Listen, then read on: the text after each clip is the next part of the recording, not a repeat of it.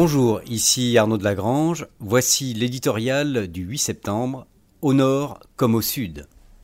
Longtemps, la Scandinavie fit figure de havre pour les idées généreuses, le royaume de la tolérance, une terre de tempérance.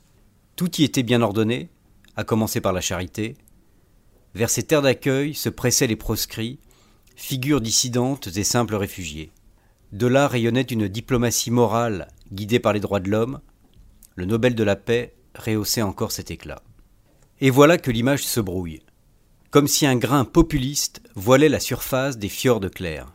En Suède, on prédit la forte poussée d'un parti d'extrême droite aux élections de ce week-end. Au Danemark et en Norvège, des formations nationalistes ont fait de spectaculaires percées, s'imposant dans le paysage gouvernemental. Tous ces partis ont prospéré sur le même terreau, le refus de l'immigration de masse.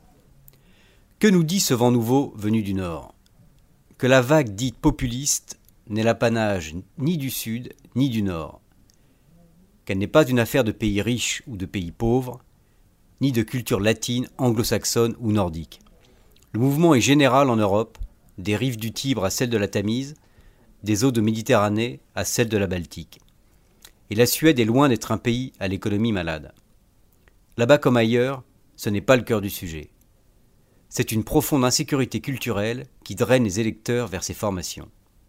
Les populations scandinaves n'ont pas massivement basculé dans l'intolérance et un nationalisme obtus. Mais leur vision du monde a changé. Les règles d'asile, conçues il y a plus d'un demi-siècle pour accueillir des individus persécutés, leur apparaissent inadaptées au vaste mouvement de population d'aujourd'hui et l'onde de choc de l'ouverture en grand des frontières par Angela Merkel en 2015 a couru jusqu'en Scandinavie.